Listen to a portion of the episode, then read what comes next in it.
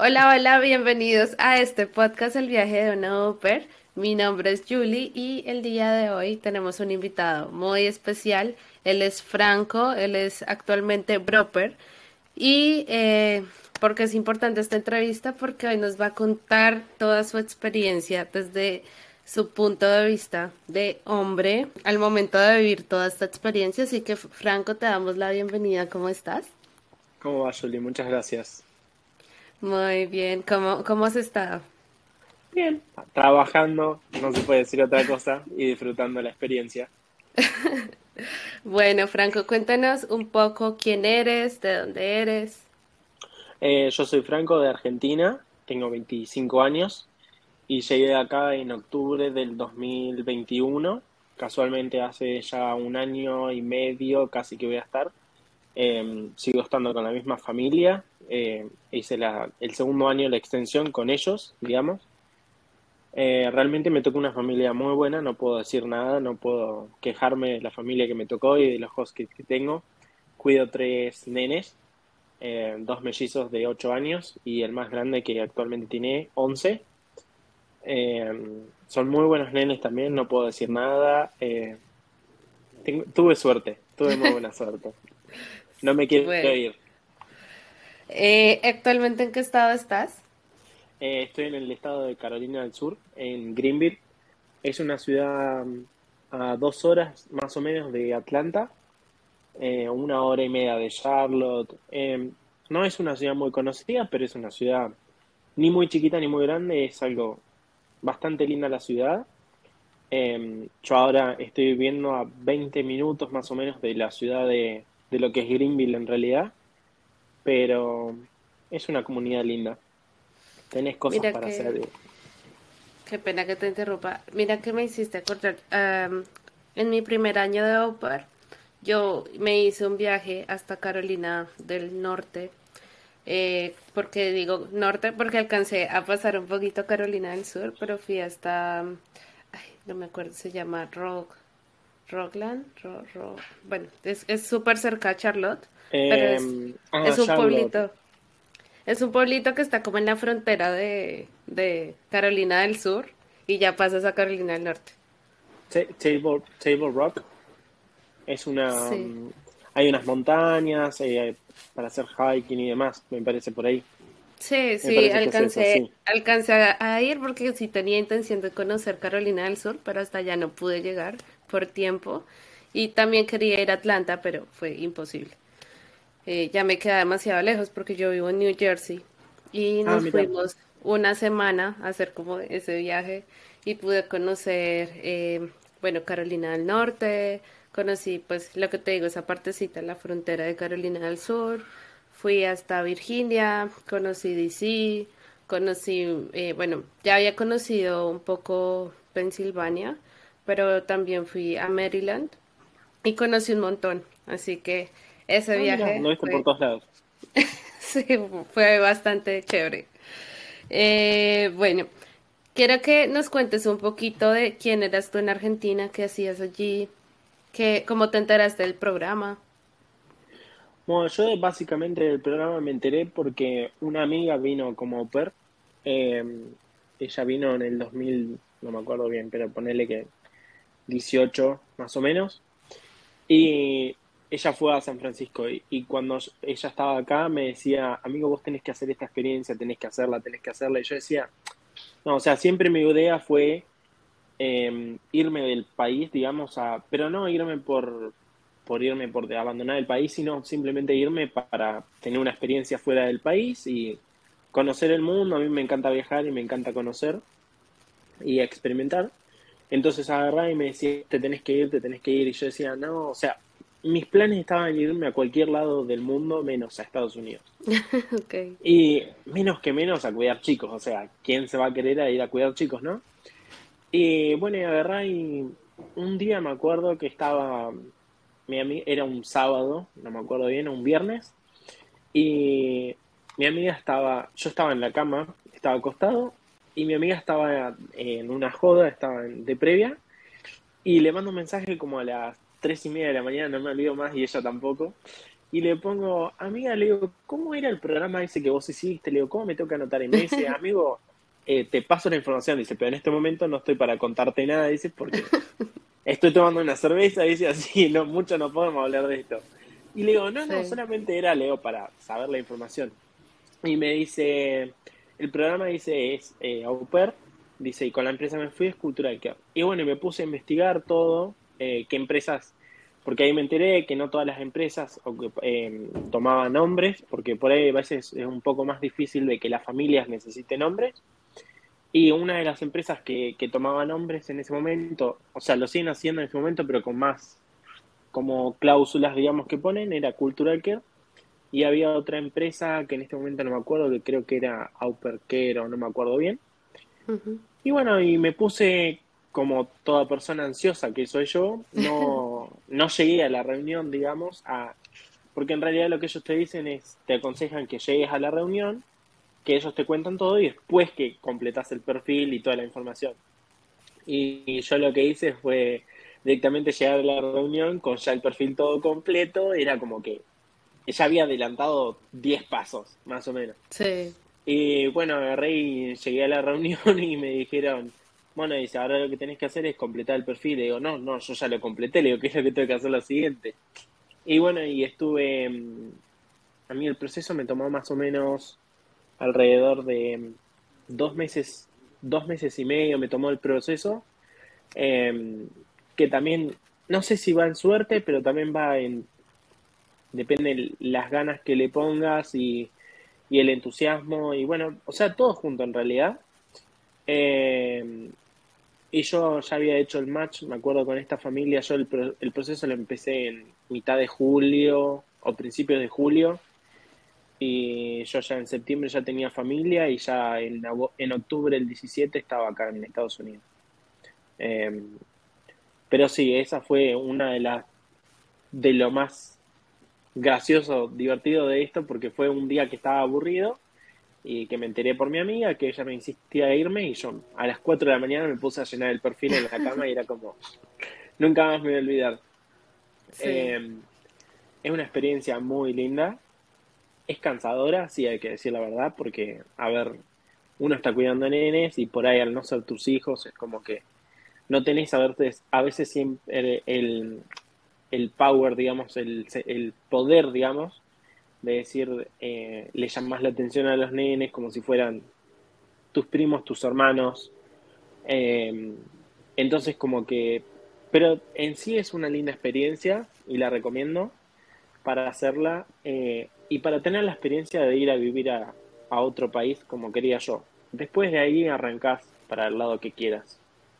Tengo una duda y es que yo no, la verdad no sé cómo funciona en otros países, pero por lo menos que en Colombia las agencias le dicen a los chicos como que ellos tienen que buscarse su propia familia. Eh, ¿Tú lo hiciste directamente con la agencia? O sea, entraste al perfil y ellos te, te, podían contactar normal como, como a las chicas o tú tuviste que buscar aparte tu familia? Bueno, a mí, eh, yo muy impaciente, a mí me dijeron, vos esperá que cuando tu perfil esté en línea, todo, eh, a vos las familias te van a empezar a llegar al perfil y te va, va a ser como un Tinder, digamos, de familias. Sí. Y, o sea, yo no les podía buscar a ellos, pero lo que a mí me dijeron también era que en grupos de Facebook era que yo iba a ver muchas familias, bueno, yo empezaba a mandar, a mandar, a mandar mensajes y comentaba en las familias y había grupos de que es lo mismo que hay para las mujeres, grupos de au en first match, en rematch eh, o extensión. Y bueno, y empecé a buscar ahí familias también y esta familia que la encontré, a mí me llegaron, esta fue la tercera familia en realidad que a mí me, no me llegó, porque esta familia la vi en Facebook, pero a mí me llegaron dos familias al perfil. Eh, algo gracioso también de esto es que la primera que me llegó era, bueno, una madre soltera con dos nenes que no la acepté porque era hacía mucho frío y yo no soy del frío tampoco. Creo que era en Colorado, por ahí cerca. Y la segunda familia era, tenían, no me acuerdo si un nenito chiquitito me parece, y tenían otro que venía en camino, que estaba embarazada la mujer. o sea, estaba perfecto hasta ahí, pero cuando me dijeron la mascota que tenían era como que yo dije, no, yo le tengo fobia a las víboras y ellos tenían una mascota de víbora, eh, una víbora de mascota, entonces como que dije, no, esto no es para mí y me fui ahí y dije, no, no, no. Y bueno, y esta familia, de ahí no me llegaron más familias al perfil y a los dos días empecé a hablar con esta familia, le mandé mensajes, ellos estaban buscando un broper que arrancara en más o menos a mediados de septiembre, octubre. Yo, bueno, no podía porque no tenía todavía las visas y eso. Eh, así que me esperaron y ellos casualmente habían tenido una au de Argentina, entonces como que también ya sabían más o menos cómo iba a ser la persona de ese país, o sea, y tenía alguien para yo contactarme y preguntar de cómo había sido eh, la familia con él, ¿no? Eh, mi familia también hay que que ellos tuvieron experiencia con siete u ocho au pairs, o sea que hace tiempo están en el programa. Pero creo que sí es lo mismo que para las mujeres, es buscarte tu propia familia o esperar a las que te lleguen en el grupo. Eh, puede que tardes como tardé yo, un mes y medio, puede que tardes, bueno, en realidad a mí la familia fue en realidad un mes, puede que eh, tengo amigas que han tardado hasta dos años en buscar una familia, la familia perfecta o la familia que a ellos les parezca. Em, pero sí es verdad que a los droppers, por ahí quizás, no es como que le tarda más, pero sino es como que es un poco a veces, mm, como que tarda un poco más el proceso por el tema de que no hay tantas familias que busquen brokers. ¿Cuál consideras que eh, por lo menos tu familia, ¿cuáles eran las características que buscaban para tener un broker? ¿Ellos ya habían tenido antes o simplemente decidieron abrirse a la idea? No, ellos habían tenido todas au pairs, en realidad mujeres, y habían tenido después un, un broker varón, eh, que fue este chico de Argentina, una au pair mujer, y se dieron cuenta de que los nenes ya estaban grandes y lo que ellos precisaban era un varón para que jugara al fútbol con ellos, para que estuvieran más cerca como varón, que no es por discriminar ni hacer a un lado a las mujeres, ¿no? Pero eh, como que, porque hay mujeres que juegan al fútbol literalmente o no tienen problema de jugar con los nenes, pero como que ellos necesitaban una figura masculina más que nada para que se sintieran más identificados o como quien dice, se sintieran más cómodos, creo yo. Así que ellos tuvieron esta au pair, em, fueron a rematch y después ahí fue cuando me encontraron a mí. Pero el, soy el segundo broper en realidad que ellos tuvieron.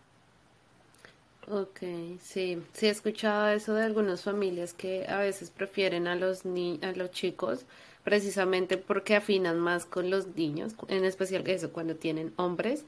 Eh, pues en etapa de crecimiento es más fácil de que se entiendan de que una mujer con, con un niño, porque pues los gustos son completamente distintos, o sea. Bueno, yo en el caso mío, en el caso mío es, eh, yo tengo los tres varones, los dos mellizos, em, son totalmente diferentes. Por ejemplo, tengo uno de los mellizos y el más grande que ellos van a fútbol pero el otro de los mellizos, él no hace fútbol, a él le gusta el golf, a él le gusta el arte, por ejemplo, el pintar, dibujar, y a los otros dos no les gusta tanto el dibujar y pintar, o sea, no tienen tanta paciencia ni tanto corazón para hacerlo. Y él, el otro nene, sí lo tiene y vos lo ves y él lo hace con pasión, ¿me entendés? Y otra cosa que por ahí tienen los varones es que les gusta jugar bruto. Y una mujer no va a andar jugando bruto. A ver, yo con mi hermana jugaba bruto, pero no es lo mismo. Siempre ella salía perdiendo lastimada. Sí. Pero el varón jugaba bruto y ellos por ahí con una mujer no podían jugar así. Entonces, eh, también entiendo la manera de que los padres pensaron en que ellos precisaban quizás una figura masculina para los nenes y no una femenina. Pero sin decir que la figura eh, femenina eh, tiene sus cosas también, como que los va a cuidar los nenes como si fuera su mamá o su hermana, ¿me entiendes? Sí. Totalmente diferente. Tienes toda la razón, mejor no lo pudiste explicar. Eh, te quería preguntar, ¿cuál crees eh, o qué consejos le darías a los chicos para que tengan un mejor perfil a la hora de encontrar familia? Eh, bueno, a ver, básicamente por lo que piden las, las empresas, digamos, eh, más que nada la experiencia en niños en cuidado, que para los varones yo no sé cómo será, eh, pero creo que Cultural Care es lo mismo para todos los países, em, que ellos piden 500 horas de cuidado de niños, ya sea con el tema de decir en una escuelita de fútbol, en una escuelita, en un campito scout, eh, cuidado de niños en su casa, de hermanos, primos, vecinos, lo que sea. Em, pero yo creo que es lo mismo que para las mujeres, o sea, mientras que vos tengas la experiencia y tengas la pasión, porque a ver, no se trata este programa de venir, eh, básicamente, últimamente lo que he visto mucho es que por ahí vienen como au pair, pero para decir salgo del país, está bien que es una salida fácil del país, eh, a veces para nosotros, pero me parece que esto no hay que venir como decir es una salida del país y voy a, decir voy a estar con la familia.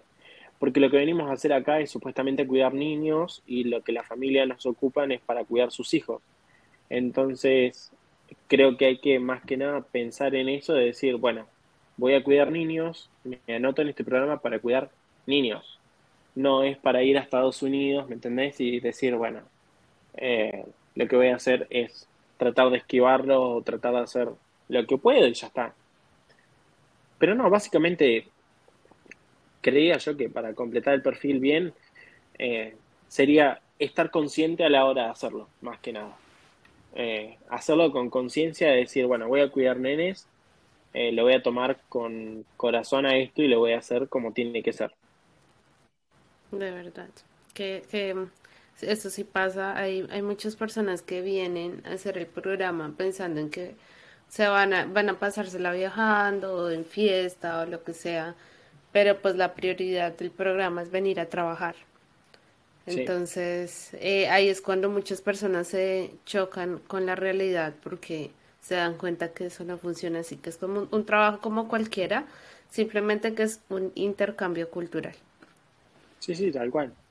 Eh, a ver, está perfecto que uno viene a hacer el intercambio cultural y que viene a conocer nuevas experiencias y nuevos lugares y demás. Y a quien no le gustaría estar viviendo en Estados Unidos, ¿no? Pero eh, nada, hay que hacerlo, creo yo, con, con sentido común, ¿no? De decir, bueno, me están dando la responsabilidad, me están confiando sus hijos, eh, hacerlo con, con ganas.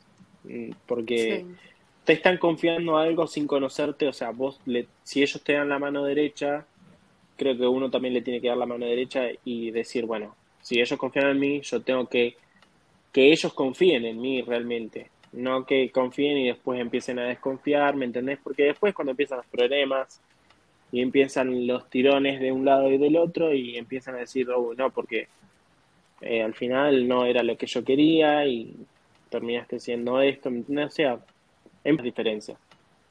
Como ha pasado con, con mujeres también, porque la mayoría en realidad son, que he visto acá que vienen así, son mujeres. Son au mujeres que vienen a decir, no, porque salgo de, de mi país y vengo a Estados Unidos y hago lo que quiero y después abandono el programa y chao. Y no es así. Es más como cuestión de responsabilidad.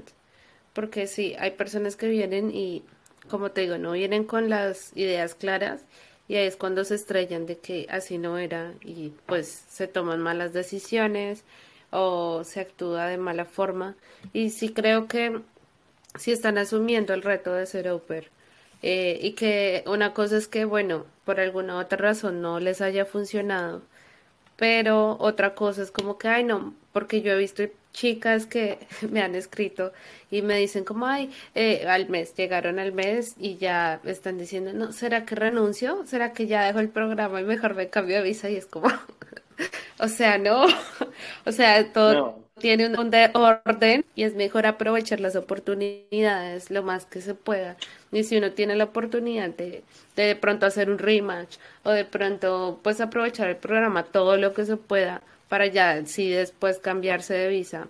Eh, sí, sí es importante aprovecharlo, ¿no? Bueno, eh, te quería preguntar un poco eh, cómo fue tu llegada a Estados Unidos, cómo te recibió la familia, cuáles son tus funciones. Yo a Estados Unidos llegué perdido totalmente, o sea, tenía una base de inglés. Llegué, no sé si tuviste la posibilidad de estar en esta, la oportunidad de estar en el aeropuerto de Atlanta. Eh, el aeropuerto de Atlanta es inmenso. Eh, bueno, en realidad acá todos los aeropuertos son grandes, pero el de Atlanta es, como es internacional, es uno de los aeropuertos grandes. Y nada, eso es otra cosa graciosa del momento que llegamos con mi amiga, con dos amigas que me hice. Eh, y nada, los tres estábamos en el mismo aeropuerto y mi amiga, una de ellas, profesora de inglés, pero no se animaba a hablar porque le daba vergüenza. y mi otra amiga, que era un queso como yo, en inglés, y nos defendíamos, o sea, pero no era gran cosa como para largarse a hablar.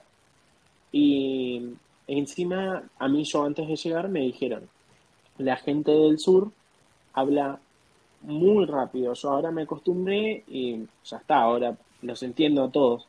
Pero en el momento no entendía nada. Era como que todo lo que me hablaban, viste, no entendía nada y era como que, ¿qué están diciendo? ¿Me están sacando el cuero? ¿Me están diciendo algo mío o nada? Y nada, la primera experiencia que llegamos, le digo a mi amiga, vamos a seguir el subte este. No sé, llegamos a, a la terminal E, por ejemplo, y teníamos que ir a la F con Cursef. Y agarra y dice mi amiga, no, dice, creo que tenemos que ir para allá. Le digo, no, vamos a seguir.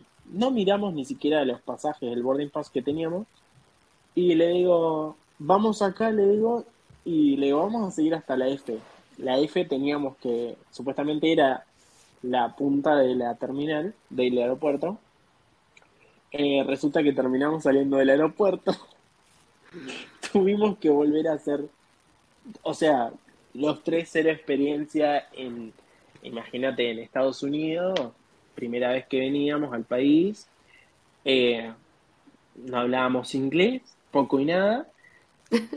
Bueno, salimos del aeropuerto, tuvimos que hacer la vuelta, no, no teníamos ni idea y dijimos, ¿dónde estamos acá? Y por ahí una mujer dice, ustedes tienen que ir a la, a la terminal F, a la A. Dice, pero ustedes acá saliendo del aeropuerto y se van a tener que hacer de vuelta la, la línea del check-in.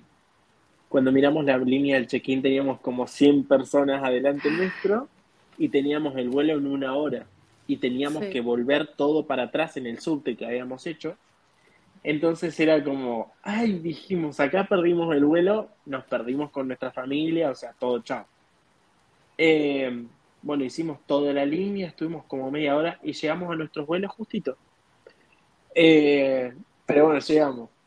Y después nada, tenía mucho miedo yo, como todos. Cuando yo llegué, yo me acuerdo que le preguntaba a mi amiga de Argentina, que ella había sido au pair, le preguntaba, le digo, y la familia, le digo, ¿qué me va a decir o qué, qué tengo que hablar con ellos? Porque, nada, te da ansiedad y nervios a la vez y curiosidad.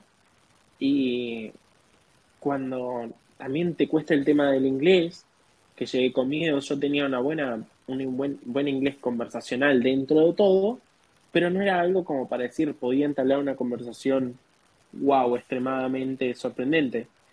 Y nada, cuando llegué era como, ay, ¿qué le digo a la familia? O sea, también es encontrarte con una persona nueva en un país desconocido totalmente.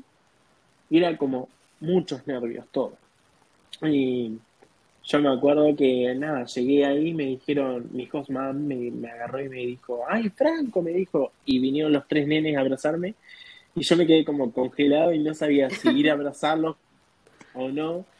Y bueno, y nada, en ese trayecto que era de Charlotte, que yo vine a Greenville, era una hora y media, ponele, de viaje.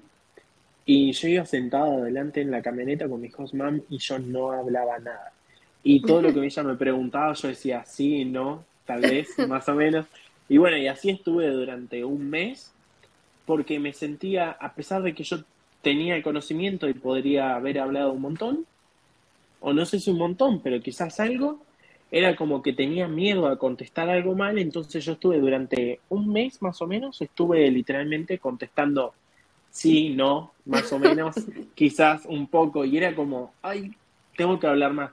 Y bueno, después nada, con el tema de los nenes, este, hablando y todo, eh, como que el inglés se te va acostumbrando al oído también, y era como que yo usé mucho de, de guía a ellos, yo ponerle toda palabra que decían ellos, yo agarraba y les decía, le digo, ¿qué dijiste? Y ellos ponerle, decían de vuelta la palabra, y era como que, y yo le decía, ¿y qué es eso? Y ellos me señalaban eh, lo que era, em, y bueno, y así las fui aprendiendo de a poco las palabras.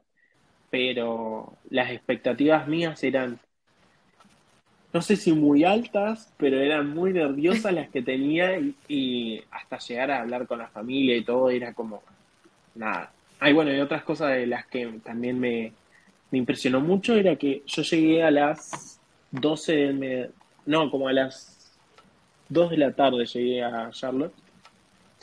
Y nada, para nosotros en nuestros países estamos acostumbrados a comer el almuerzo es a la 1, 12 del mediodía y la cena para nosotros es a las 9, 10 de la noche.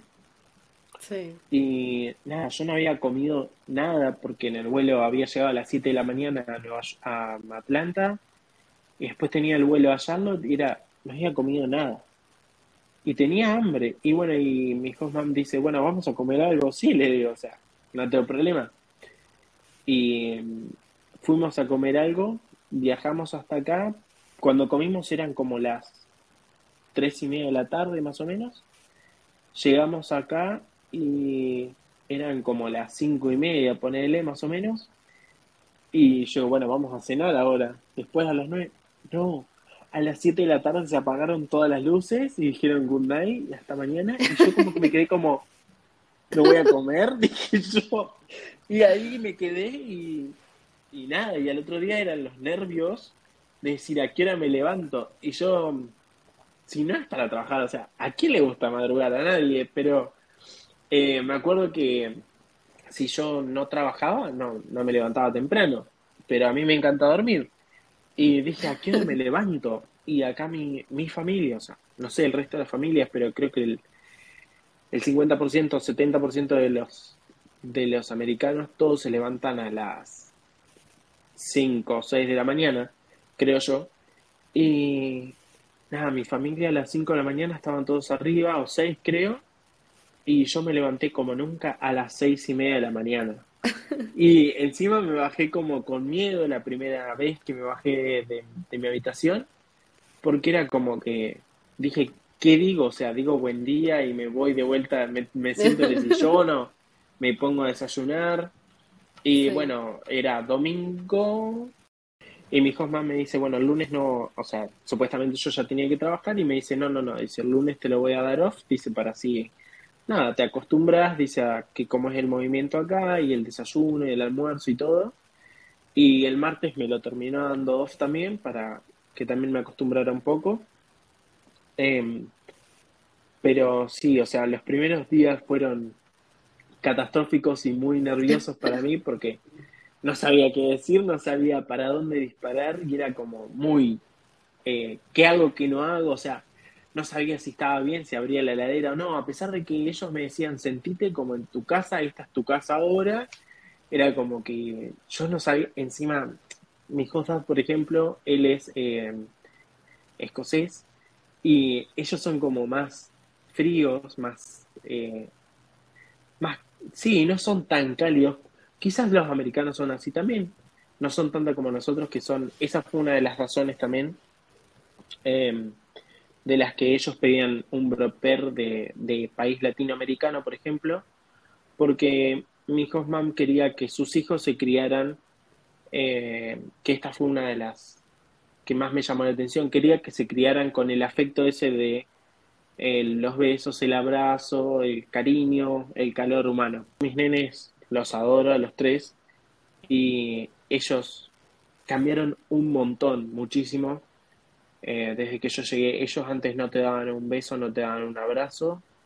Y ahora es como que están todo el día upa mío, eh, están todo el día abrazándome, diciéndome te amo, a los papás también, es como que cambiaron un montonazo. Em, y lo aprecio un montón a eso y me hacen sentir como realmente parte de su familia y eso también se siente. eh, el calor de... Porque a pesar de que uno está viviendo una experiencia de, intercambio y demás, también necesita, eh, creo, la contención de alguien cercano o sentir la confianza de que va a tener un oído o un hombro para apoyarse si uno lo necesita. Y bueno, mi familia todo eso me lo brindó desde el principio. O sea, no, no tengo nada que decir que de ellos y los adoro. Realmente me, me es una familia genial para mí y a pesar de que no es mi familia de sangre, yo lo siento como una familia a ellos también. Así que sí. sí. total. Siempre, siempre hace familias a los lugares en que uno sean amigos, sean exactos los jefes, las personas con las que uno ha vivido. Uno siempre se lleva personas increíbles eh, de todas esas experiencias.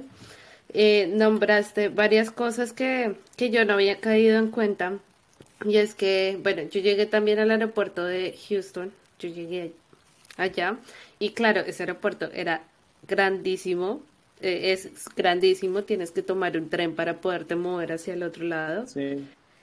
Eh, eso no llegué tan perdida por ese lado porque yo ya había visto como que en alguien que blogueó eso, de que tuvo que tomar en ese, en ese mismo aeropuerto un trencito para ir hasta el otro lado.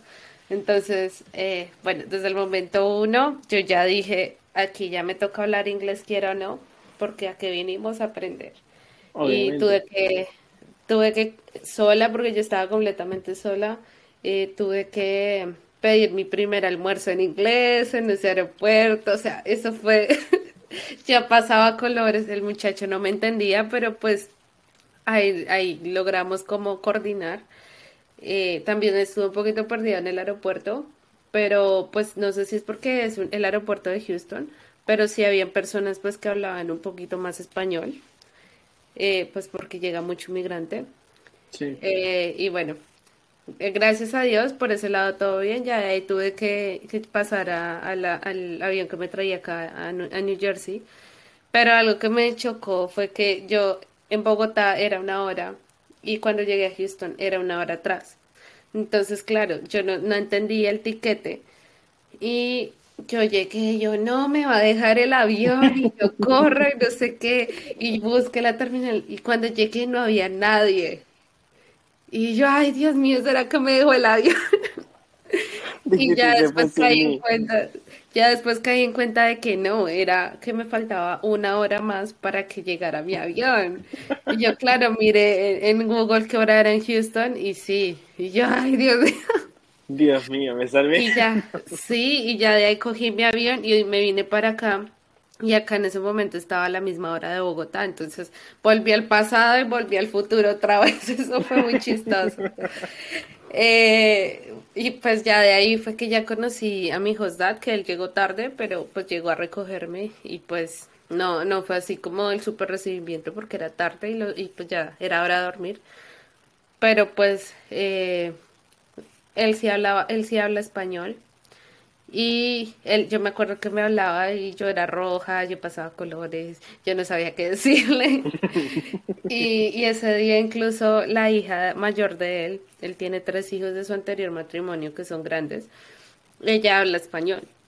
Entonces él la llama a ella y me la presenta por teléfono y yo, ay, sí, no sé qué. Todo fue supremamente raro, pero pues fue muy chévere. Eh, lo otro que te quería decir era que me hiciste caer en cuenta de que sí, acá uno come temprano. Por lo menos en, en la casa de mis hosts, ellos no era que se sentaran, ellos no tuvieran, no tenían como horas establecidas de cenar porque estaban todos por un lado, por el otro. Y... Pero sí se sentaban como a eso de las seis de la tarde a comer y así. Pero yo siento que en eso sí me he acostumbrado acá de que, bueno, yo sí almuerzo a mis horas, al mediodía, lo normal, como todos los latinos, pero sí ya me acostumbré a cenar muy temprano. Yo ya llego del trabajo y llego con hambre y cinco y media, seis ya estamos cenando y de ahí para allá pues seguimos con la vida, pero ahí. De hecho a mí me pasó lo mismo que al principio era como que, nada, yo cenaba a las cinco o seis de la tarde, pero a las diez de la noche tenía hambre de vuelta porque era como que ay, yo en mi casa ceno sino a las 10, 11 de la noche, que es normal para nosotros. Creo que en todos los países porque del mundo, porque tengo amigas francesas, italianas y ellas también comen a esa hora. Y es como que acá ellos tienen una costumbre tan rara que creo que lo hacen para minimizar eh, luz y no sé qué otras cosas. Viste que acá también existe, no sé en otros estados, pero acá en Carolina del Sur, en invierno, eh, lo que se hace es se atrasa, se, como que se recorta una hora. Sí. Em, y después en marzo o abril automáticamente se pone una hora menos, entonces como que el día se, se alarga. Pero nada, yo al principio tenía hambre y decía, necesito comer otra vez. Hasta que nada, de ahora últimamente me acostumbré, yo llegan las 5 de la tarde y necesito cenar y son las siete y media, ocho de la noche y yo ya estoy con sueño. Sí. Eh, y me ha pasado también ahora que a las 6, 7 de la mañana me despierto y ya no me puedo dormir y me tengo que levantar. A veces no me levanto, pero porque no tengo nada que hacer. Pero a veces me levanto y voy a la, a la mañana en el, al gimnasio o, me pongo a acomodar mi habitación o voy a algún lado porque no puedo dormir. Y son costumbres que uno va adaptando y que después cuando vuelva a mi país voy a querer dormir hasta las 12 del mediodía y no voy a poder. Pero mira que ahí yo sí, yo sí considero que eso me pasó el primer año, que yo me tenía que acostar súper temprano, incluso como duré casi los, casi año y medio acostándome muy temprano porque yo no daba, ya estaba súper muerta. Pero ya, como cuando ya me sentí que ya me establecí, ya me asenté aquí, eh, ya volví a mis viejas costumbres y no sé por qué, como que mi reloj cronológico ya se organizó y otra vez me estoy volviendo, o sea, detesto porque ya me gusta acostarme a dormir temprano, pero ya no me puedo dormir, entonces ya me estoy durmiendo casi a las 11, ya por más que me quiera dormir, no me coge el sueño. Y yo siempre he sido levantarme tarde, o sea, a mí me da, me da un poco de gracia cuando las personas dicen, pero es que uno se acostumbra a levantarse temprano, porque mi mamá siempre me ha dicho eso y yo, ¿qué? Eso no pasa. ¿Quién se acostumbra? Eso es horrible. es fácil eso es terrible. A levantarse tarde, pero no a levantarse temprano. sí, y, entonces es, es, se vuelve ahí como, yo digo que eso es mientras que uno como que se le organiza el ciclo del sueño porque también eso que decías de que las personas se levantan aquí temprano, pues no he visto así como yo he trabajado con diferentes familias y no he visto como tal de que se levanten tan temprano, pero sí me hiciste caer cuenta de que sí. Yo creo que es más por los niños que se levantan temprano. Los niños los acuestan a dormir súper temprano y los niños se levantan súper temprano. Entonces yo creo que cuando los niños ya se despiertan, pues ya todo el mundo le toca levantarse porque ellos no los van a dejar dormir. Bueno, de hecho acá mi familia, yo no sé tu familia, pero de hecho mi familia, ellos se levantan a las 4 de la mañana, a veces se han levantado a las tres y media, eh, y es como que decís, ¿cuándo dormís? Porque, bueno, ahora de hecho se fueron todos a dormir, son las 9.25, pero nada, a veces ella está despierta, ponerle hasta las 11 de la noche y se levanta a las 5 de la mañana, 4 y media y es como que decís, no estás cansado en el día porque... Eh, bueno, a mí, de hecho a mí me pasa, que eh, ahora me está pasando últimamente, que es eh, a las siete y media, ocho me agarra sueño a mí, me voy a la cama y no me puedo dormir. Ahí son las 11, 12 de la noche y estoy dando vueltas, despierto, pero a las 6 de la mañana me desperté y no me puedo dormir. Y después en el día estoy andando y claro, llegan las 12 de mediodía y extraño eh, dormir la siesta, que en Argentina es normal, eh, pero no me puedo dormir, me ha costado tirarme una siestita o algo que a veces eh, tengo tiempo libre y no puedo, porque ya me desperté y ya estoy en el día y hasta que no llega la noche, ya es como que acá te acostumbras a dormir también, eso es el cambio brusco también de uno. primero las comidas que son totalmente diferentes, en Estados Unidos no tiene comidas ricas, Así que el, que el que venga esperando para las comidas va en pérdida acá porque las comidas acá son, no te digo que son feas, pero no son como las comidas nuestras que son elaboradas y de hecho yo a mis nenes los acostumbré a comer comer bien. Yo me acostumbré a que el almuerzo se come bien. El almuerzo y la cena son dos comidas fuertes, por lo tanto tenés que comer bien. Eh, y acá cuando yo llegué, me acuerdo que el primer día me dio el desayuno a mis dos en conjunto con los nenes, y dije, bueno, me va a dar, no sé, un... No, el almuerzo era. Dije, me va a dar un plato de pasta, un plato de no sé. No, me dio una, una mm, rodaja de pan con hummus de ajo, era. Sí. Em, que no sé si lo has probado, es muy rico. Y después eh, media manzana cortada en gajitos. Y no me acuerdo si eran unas dos o tres frutillitas. Y dije, esto es un pre-snack al, almuerzo. No, eso era todo el almuerzo. Y dije, ay, qué mal que comen acá, porque después en el almuerzo, en la cena, es cuando te comes todo de golpe y te vas a acostar. Y claro, después pasa acá que cuando venís todos, eh, no nos engordamos, pero nos hinchamos unos 4 o 5 kilitos seguramente. Eh, nada, y acá las comidas son todas procesadas. O sea, yo, esto es lo que extraño un montón de mi país. Yo a los nenes les doy comidas, hago cenar comidas elaboradas mías. Eh, también para que prueben y para que se trate también del intercambio cultural justamente de que ellos conozcan mi cultura y yo conocer la, la suya. De hecho, ellos les encantan mis comidas, por ejemplo, las empanadas, eh, las milanesas, que ustedes las conocen como carne rebozada o marinadas. Em, ellos mis comidas las aman. Pero bueno, cuando yo llegué acá era como que el almuerzo es un poquitito y la cena es bien elaborada. Al contrario, tendría que ser al revés, cosa que vos no te vas cargado a la noche a dormir. Pero bueno. Eh, sí, ese países diferentes.